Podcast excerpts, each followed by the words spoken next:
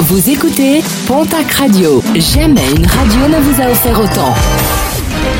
L'information locale à 9h, c'est sur Pontac Radio. Bonjour Jean-Marc Courage Sénac.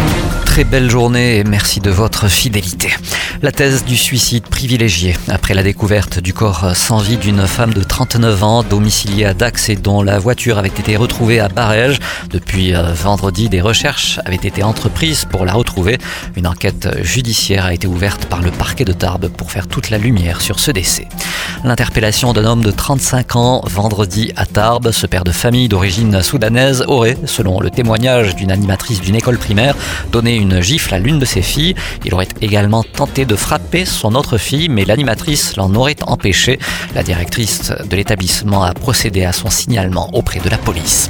Course-poursuite entre un scooter et un véhicule de police vendredi, quartier Lobader, à Tarbes. Après les avoir perdus de vue, les policiers tarbés ont fini par interpeller l'équipage du deux roues. Un conducteur de 23 ans et son passager de 29 ans, finalement menotté et placé en garde à vue. Le pilote du deux roues est déjà connu des services de police. Il comparaîtra en décembre prochain devant la justice tarbaise. Les résultats sportifs de ce week-end avec en rugby la 23e journée de top 14, défaite de la section paloise à Brive 22 à 17 et du stade toulousain au stade français 19 à 10. Victoire de l'aviron bayonnais qui recevait Montpellier 33 à 30. Toujours en rugby, les phases finales de National 2. Qualification du RC Hoche qui s'impose 20 à 19 sur Aubenas. De Florence qui bat en terre varoise la Seine-sur-Mer 15 à 20. Élimination en revanche du C. Alan Mezan battu à Bédaride à Châteauneuf 15 à 9.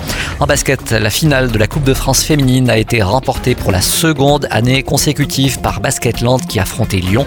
Score final 64 à 71 et septième sacre pour la Tarbaise Céline Dumergue. Et puis en football Ligue 1, le TFC revient de Lorient avec une victoire, un but à zéro.